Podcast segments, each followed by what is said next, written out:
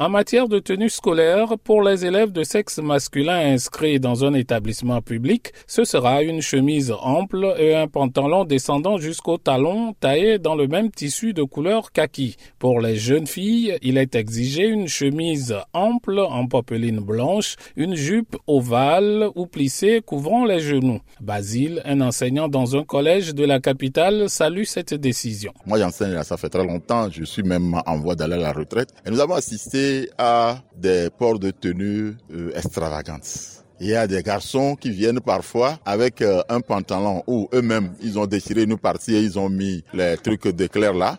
il y a des filles qui arrivent avec euh, des jupettes, carrément. La fille s'assoit dans son banc et on a comme l'impression qu'elle est venue pour plus d'ascension de mode. Et donc tout ça là, ça nous gênait. Et quand le ministre a pris cette décision, j'ai été le premier à applaudir le ministre. Aux jeunes garçons et filles, il est aussi exigé le port d'une paire de chaussures fermées aux semelles plates ou des nu-pieds dont la semelle est retenue par une lanière. Les accessoires qui présentent un caractère ostentatoire, blasphématoire ou indécent sont strictement interdits. Dans l'opinion publique, la mesure fait débat. Moi, je pense qu'on ne peut rien faire aujourd'hui sans tenir compte des réalités de notre époque. Si l'idée de promouvoir les bonnes mœurs doit se faire, ce n'est pas nécessairement à travers les tenues. Les coupes, oui, il faut d'une certaine manière opter pour leur réglementation, mais demander à des élèves du 21e siècle de s'habiller euh, comme des gens du 18e ou 19e siècle, ça peut poser problème. Mouchoud, un parent d'élève, n'est pas d'accord avec cette manière de voir les choses. Ceux-là qui parlent de cette manière, c'est plutôt eux qui régressent. Ce n'est pas parce que nous sommes euh, dans le 21e siècle et que, bon, aujourd'hui nous voyons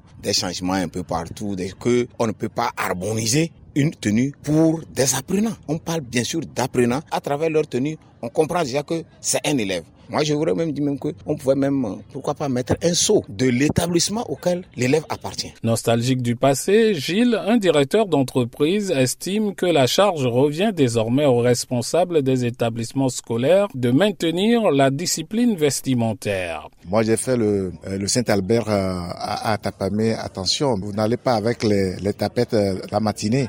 Et c'est réglo, réglo, c'est comme ça, quoi. Et moi, je pense que ça revient maintenant au chef d'établissement de prendre ce communiqué et puis l'utiliser en bon escient. C'est toi qui dirige l'établissement. Un parent qui amène un enfant comme ça dans un établissement, tu corriges l'enfant ou bien tu renvoies l'enfant à la maison. Dans les collèges et lycées privés, les mêmes exigences vestimentaires sont requises. Les autorités concèdent tout de même aux responsables de ces établissements le choix des couleurs de l'uniforme de leurs élèves. Kossi Lomé pour VOA Afrique.